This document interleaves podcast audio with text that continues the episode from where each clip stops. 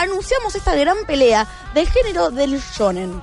Y me van a decir, ¿qué es el shonen, Steph? Claramente ya lo sabemos, estamos en Animarte, si no saben lo que es el shonen para este punto, en donde explicamos lo que era el arquetipo, quizás la historia, los más famosos animes del género shonen.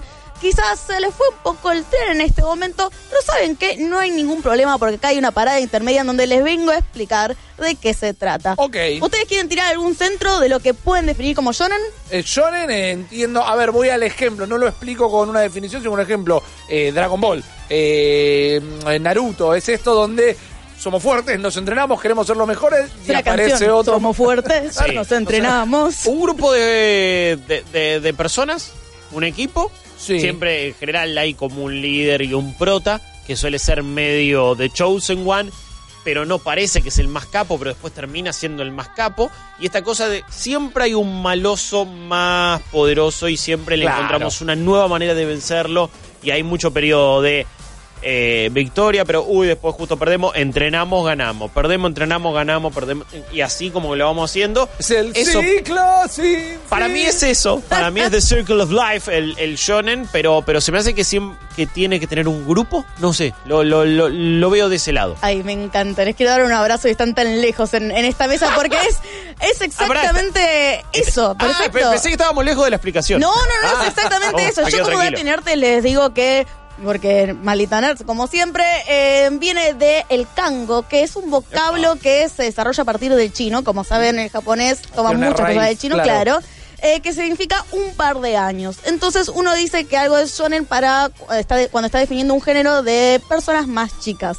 Como bien ustedes dijeron, el shonen siempre se trata de un género de acción, un género de pelea, un género que si bien no es para chicos, porque no es Kodomo, que sería el género para más chiquitos como Doraemon, es un género que implica, vamos a decir, de 6 para arriba, de 6 a 14. Después vos podés verlo a la edad que quieras, obviamente. Pero va por este punto que bien dijo Guillo. Aparte de la pelea y el personaje súper fuerte, siempre tiene que tener un grupo. Generalmente tiene un grupo como una red de contención Ajá. que lo ayuda a atravesar diferentes vicisitudes, que, y digo lo ayuda porque generalmente, por no decir casi siempre, los protagonistas son hombres. Bien. Eh, lo ayuda a atravesar de- de diferentes vicisitudes, cumplir diferentes misiones, hacerse más fuerte principalmente. Y yo que quiero también contarles una experiencia que tuve con Yuriko Yamaguchi, que es la Seiyu, la doblajista, la actriz de doblaje de Nico Robin de One Piece. Ajá.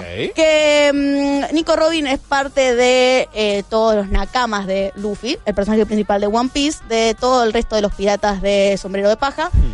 Y contaba cómo ella aprende también a través de su personaje, que mientras ella le estaba haciendo la voz de doblaje, todo este género que parecía tan puro le ayudaba a sobrepasar muchas dificultades que ella tuvo en la vida. Y sí, parece súper ideal, pero ella veía cómo su personaje, a medida que iban pasando los 800.000 capítulos que tiene One Piece, veía cómo se iba abriendo, iba confiando en la gente que tenía alrededor.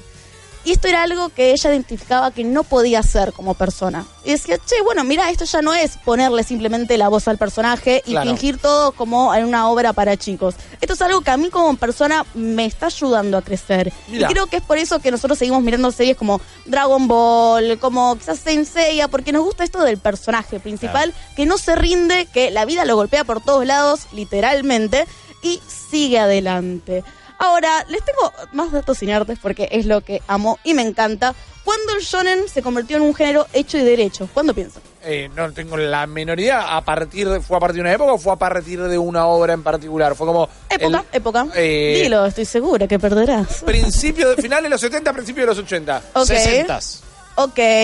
Si yo les digo que es a partir de 1905, Oh, me cagaste. porque antes en el siglo XVIII había mangas pero no estaba dividido. Es por cuando arrancó One Piece, más o menos, ¿no? Básicamente, por eso sigue y todo el mundo lo conoce. Es el presidente, el emperador Luffy, no queríamos decirlo nada. Pero en 1905 se dividen en tres públicos. Tenemos el Yojo Sekai, que era manga para chicas. Tenemos el Shonen Paku, que se transformó en Kodomo. Y Shonen Sekai, que empezó, estas eran tres revistas, empezó en 1895 y siguió hasta 1914. Después, todo el tema de lo que es eh, tecnología, desarrollo de la cultura, Sí. en términos de manga y anime, se desarrolló mucho más en el Japón post Segunda Guerra Mundial. o por lo menos se le dio un poquito más de atención a lo que era cultura pop por, bueno, los hechos circundantes, podemos decirlo. Y acá tengo otra trivia para ustedes y para toda la gente que está escribiendo. ¿Cuál fue el primer manga shonen, anime shonen que nació de este caldo de cultivo? Me, me mataste. Yo les puedo decir qué es lo que estaba pegando. Tecnología, sci-fi, aventura, acción, espacio... Eh, Robotech. Mm, más atrás, más atrás. Astro Boy. ¡Sí! Bien, vamos, claro, ¿verdad? Astro Boy viene para agarrar y plantar la bandera del género del shonen en 1952 y en 1963 se convierte en el primer anime que tiene además capítulos de 25 minutos. Animación de 25 minutos que para 1963 era como, ¡eh, qué Amo loco! Y no sabes, tenés otra cosa para amarlo. Fue el embajador internacional del anime. Esa, Wow. esa la tenía, creo. Sí, que hizo un trato con la NBC para poder ser transmitido. Entonces toda la gente tiene en el imaginario Astro Boy como Totalmente. la primera serie de acción que vieron. Después tenés un par de manga y anime que sentaron las bases, yo te diría, para el seinen. Ajá. Que también son, es el género de acción, pero llevado a un extremo de violencia, un poquito más gore. Tenemos en los 70 Violent Jack, que, bueno, es básicamente el arquetipo de shonen, pero incluía escenas de canibalismo, extrema violencia. Tranqui. Todo para poder cumplir un objetivo X. Claramente era como el pseudohéroe. Y también tenemos a Gonagai, que era Massinger Z. Ajá. Esta revista empezó Massinger Z y también plantó una bandera para que todas podemos conocer lo que es el shonen hoy en día. Igual, si quieren saber un poquito más, la verdad que es muy interesante. Eh, creo que este es el último año, si andan por Japón, de una muestra muy interesante que hace la revista Shonen Jump que empezó como la Weekly Shonen Jump, que es donde pasaban las primeras tiras del manga. Medio que a, primero a prueba, a ver cómo el público reaccionaba a las diferentes series, y después empezaba a pasar bien eh, capítulos enteros. De hecho, los personajes más famosos que nosotros mencionamos, Dragon Ball, Saint Seiya, One Piece, primero aparecieron en la Shonen Jump y les dio ese espacio. Sí, a mí la comparación que me gusta es medio a nivel nacional como la Fierro, ¿no? Eran seriados que tenían pocas páginas, seguían en la próxima revista, después sí se abrieron a, a su propio manga, se abrieron al anime y demás, pero todos hacían pie primero en la Shonen Jump.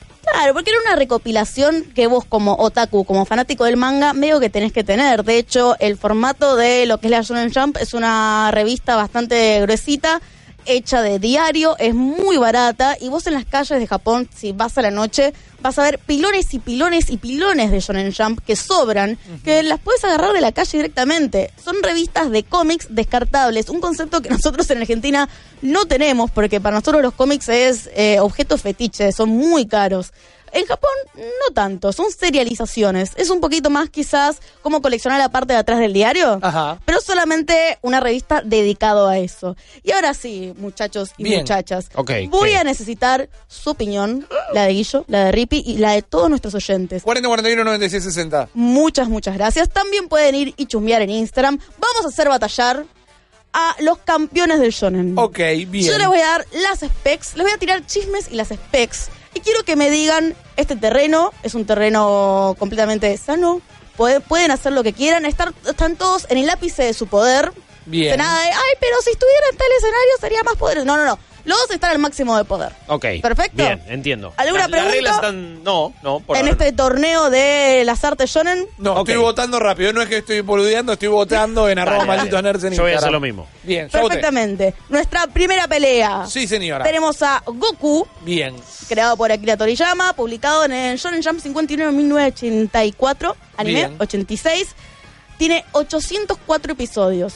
Yo se lo digo todo esto para que también vean cómo va a afectar al público si uno gana u otro pierde. Bien, me, me gusta el contexto histórico. Pongo una onda de voice también. También, la presencia que tienen, eso garpa, dale, veamos. Entonces, en esta esquina, con una altura de 1,75 m y un peso de 62 kilogramos, tiene poderes especiales su ki, su fuerza, sus reflejos, se puede teletransportar, puede Sí. manipular energía, puede volar. Algunos dicen que tiene cierta telepatía.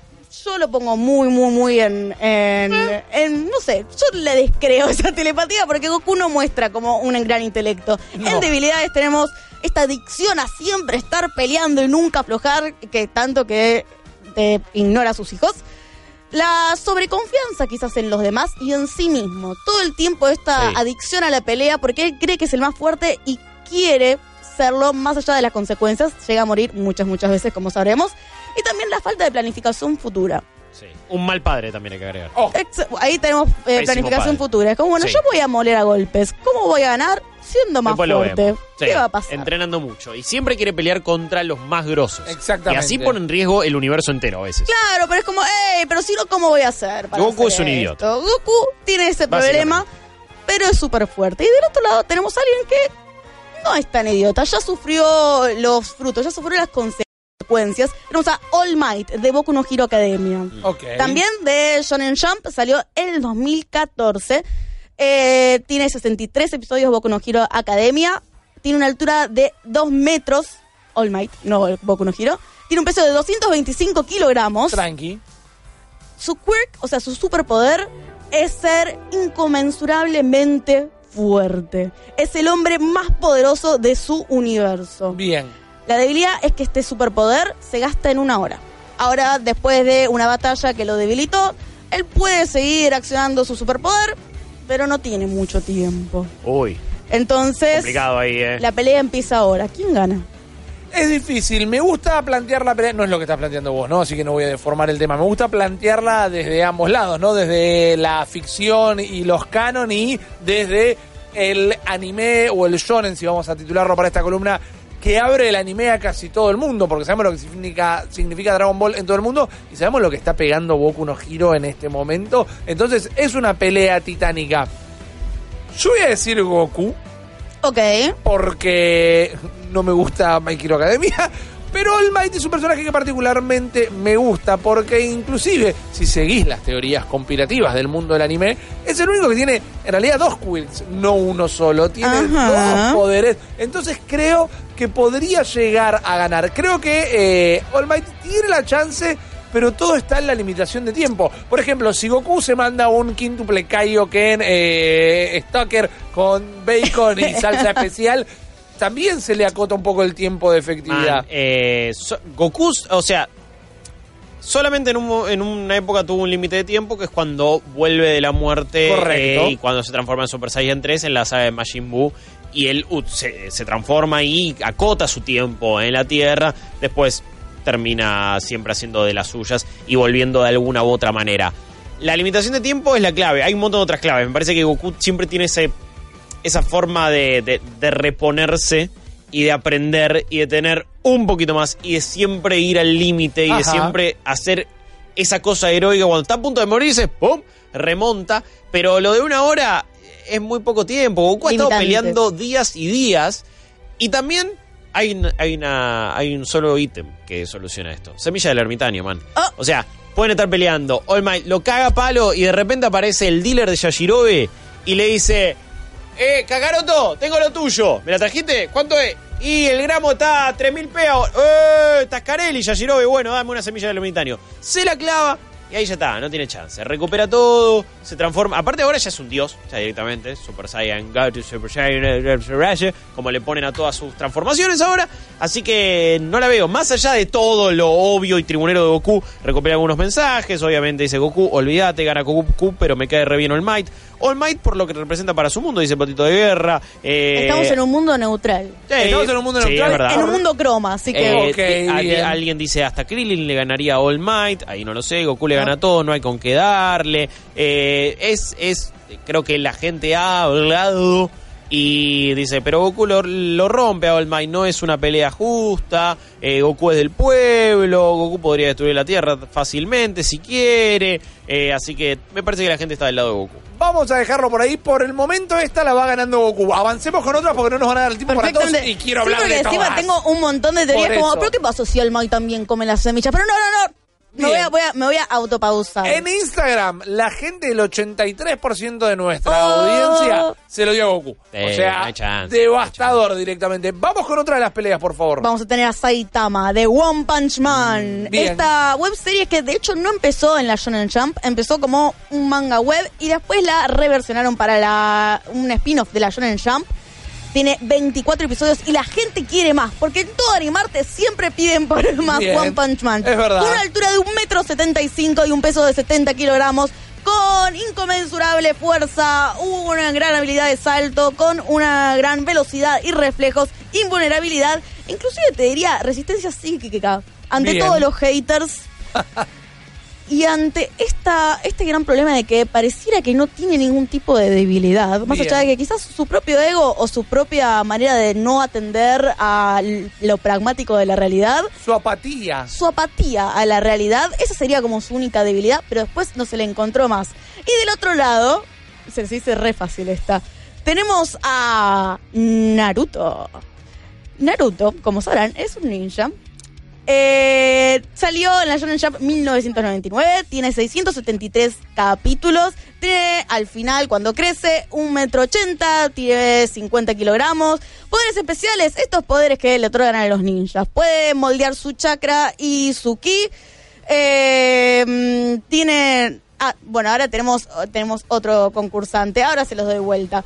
Eh, puede, tiene diferentes maneras, tiene diferentes modos, puede convertirse en diferentes y distintas cosas.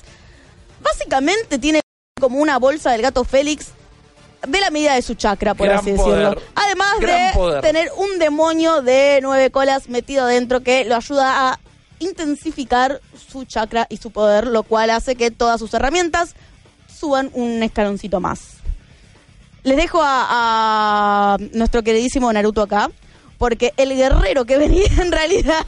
Bien. Se los dejo para... El guerrero que está en Instagram, eh, el Luffy. El en este guerrero que estaba en Instagram era Luffy. Bueno, Sí. perdón. Contame de Luffy rapidito. porque la verdad que quería sacar de encima a Naruto. Porque Porque acá, como dice Kuma Oso, Naruto es un muerto infumable. Sí, ahí está. basta. Bueno, Sí, así tenía que, ya ganó la otra persona. Bueno. Esta es picante, está más jodida. tenemos un problema con Luffy. Ok. Luffy es un eh, queridísimo personaje que salió en 1999, tiene 894 capítulos y contando, altura de 1,74 m, peso 74. Es de goma. Es un muchacho que comió una fruta del mal, por así decirlo, fruta del diablo, y se convirtió en un hombre de goma y explota todos esos poderes a partir de eso. Vos una bandita elástica si la retorces te pega bien fuerte. Bueno, Luffy se las ingenió para armar una técnica súper secreta con eso y empezar a entrenarse de esa manera. Las únicas debilidades que tiene es ante cualquier objeto cortante, como la goma lo tiene.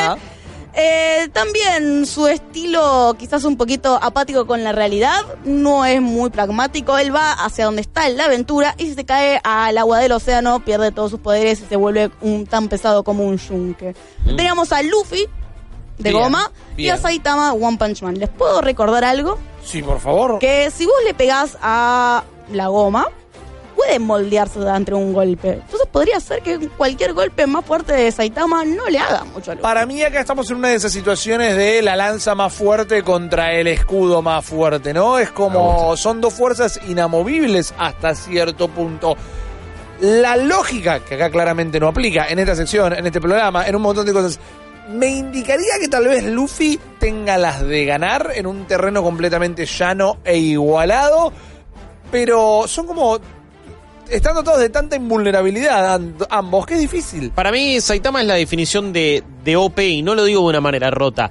Rep- o- digo, eh, jodona o irónica o criticando el personaje. Es literalmente la representación de estar roto. Claro. De ser un personaje OP. De ser un personaje apático donde mira al enemigo más grande, más poderoso con una cara de nada y le hace pim.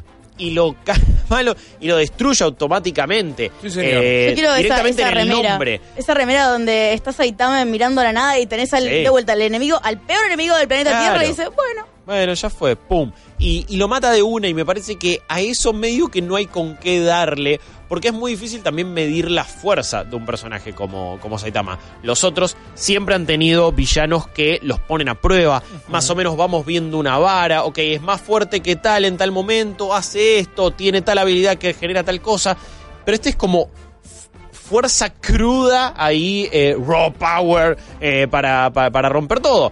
Para mí, de alguna manera, Saitama le gana. Ok, A mí no hay fantástico.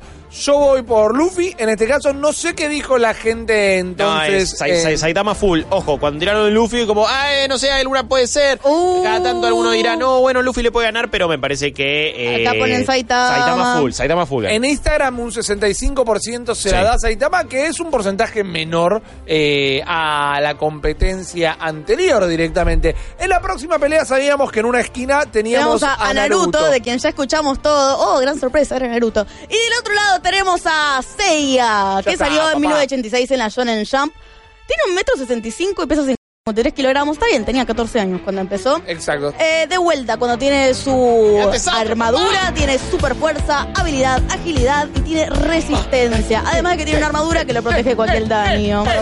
Lo que sí, esta es una debilidad hermosa, no sobrevive mucho en el espacio Es verdad. y, y su- y suele ser bastante impulsivo, se manda la cabeza. Y Naruto, cuando le funciona el cerebro, Sí. puede hacer, eh, puede estrategizar. ¿Naruto puede sobrevivir en el espacio? Nunca se lo planteó. Eh, bueno, Nunca se pero lo entonces, mandó al entonces están en espacio. igualdad de condiciones. Eh, Eh, no sé, quizás Naruto lo puede, Naruto lo puede mandar al espacio. Caballero Zodíaco es tu terreno, te lo puedo dejar tranca. Vos defendelo solo a un tipo tan grosso. Acá como lo que Seiya. pasa es que encima es el favorito, ¿no? Me parece. A ver, hay, hay más muchísima. fuerte. O sea, si vos me decís Siki, me levanto de, esta, de, este, de este estudio si alguien vota en contra. Yo creo que los millennials van a ir por Seiya eh, y los centennials por Naruto. Por Naruto. Me preguntas a mí, Seiya eh, puede a- Muy llegar peleado a en el un chat, nivel. eh, muy peleado en el chat. Pero Seiya puede llegar a un nivel Dios directamente, man. Y Ok. Naruto no. Yo te iba a decir esto. O sea, más allá de que eleva el cosmos, más allá de que puede tener hasta siete sentidos, Claro. es un caballero de bronce y la gracia de los caballeros de bronce es que constantemente también van aprendiendo y van enseñando y no les puedes hacer el mismo ataque dos veces. Ah. Seiya es un personaje en el que no le podés hacer el, el mismo ataque dos veces porque lo va a aprender como caballero Sí. de bronce y es alguien muy acostumbrado a siempre estar peleando en desigualdad de condiciones. Tengo una se- pregunta. Si se multiplica, Naruto muchas veces. Bueno, pero. Se lo hace una vez, lo caga a palos. Si lo hace Ah. dos, ya le va a encontrar la vuelta. Con el Pegasus Ryuseiken le Claro, puede atacar a también, todos juntos también. Consulta. Sí.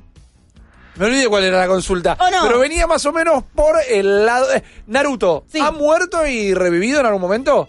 Creo que Naruto no en particular en su serie. Me ¿Por tendrían qué? que refrescar ah, esa parte de Shippuden en un momento dado donde reviven todos, que creo que Naruto no, Naruto queda intacto. Es válido Me porque. están diciendo acá que eh, dicen Naruto también llegó a un nivel Dios, pero otros dicen eh, eleva el cosmos hasta el infinito. Man, Es puede fue- alcanzar el noveno sentido que le permite volver de la muerte si Ah, es quiere. Entonces, si Naruto lo puede llegar a matar, ponele que puede ir y volver. Yo acabo de ir por Seiya. ¿Será el corazón? ¿Será la sangre lo que me tira? Yo acabo de ir por Seiya. Tenemos votación en Instagram. Tenemos la votación en Instagram. El chat está peleado, ¡Oh! pero. Está peleado. Peleadísimo. Estamos Saitama, ahí llega Naruto 47%, Seiya 53%. Se la damos a Seiya porque lo dice el pueblo en Instagram. Exactamente, igual Pero- la más peleada de todas. La más peleada en el chat y en Instagram Sí, también. señor. Entiendo argumentos por Naruto. En las otras las veía muy difíciles. La verdad, All Might, ah, estamos hablando de Goku, es un símbolo mundial, el más grande de todos los tiempos. Eh, buena onda, pero con Saitama no tenés chances. Acá es jodida, acá es peleada y la gente este, estuvo así, ¿eh? Me, me- me gustaron los argumentos que tiraron muchos. También hablaban de eh, las capacidades de Naruto y lo que podría hacer. Pero bueno, el pueblo ha hablado. Y en los últimos minutos, súper rápido, en un minuto, Goku, Saitama y Seiya. Mirá, ¿sabes lo que.? Ah, no. Alto triangular. ¡Ay, es. ¡Qué miedo! Para mí igual, eh, ya directo, Seiya no. Seiya no gana contra esos dos, para mí. Para mí, eh, para mí. Tipo, se lo sacan de encima. Sí, sí, para mí. Y a ¿Cuál Goku, era el, el triangular que nos queda? Se- Saitama, Goku, Seiya. Para mí, lamentablemente, el que queda fuera es Seiya. Y en la final de Saitama Goku, creo que aparte a Goku le encantaría pelear con alguien así. Con alguien Sí. que parece que no tiene, o sea, Un límite. claro, es Jiren. eh, Estoy de acuerdo. Saitama. Estoy de acuerdo, estoy de acuerdo. Ahora, creo que no tengo la respuesta de Goku Saitama. Es complicado. Creo es que no tengo la respuesta, pero para mí es la típica. Y mirá, te lo cierro todo con un moñito hermoso, hermosa como fue el planteo de la sección y demás. Se cagarían a recontrapalo los dos y en el último minuto diría, che, somos los dos igual de fuertes, somos súper amigos, Sí. un abrazo Vamos a comer uno- unos- Para mí. Claro. Eh, eh, eh, Totalmente. esta- esa pelea no tiene ganador. Con eso se Totalmente. rompe el mundo antes. Exactamente, es capaz de destrozar la realidad antes que yo. Me encantó el planteo, me encantó la pelea, me encantó toda la data del shonen y de estos peleadores. Solo quiero leer un mensaje de Fatma que dice, a casa, anda a correr al área 51, Naruto. Y me causó mucha gracia. Muchas gracias. Acabas de escuchar solo una pequeña parte del multiverso Malditos Nerds. Viví la experiencia completa de lunes a viernes de 22 a 24 en porterix.com y twitch.tv barra Malditos Nerds.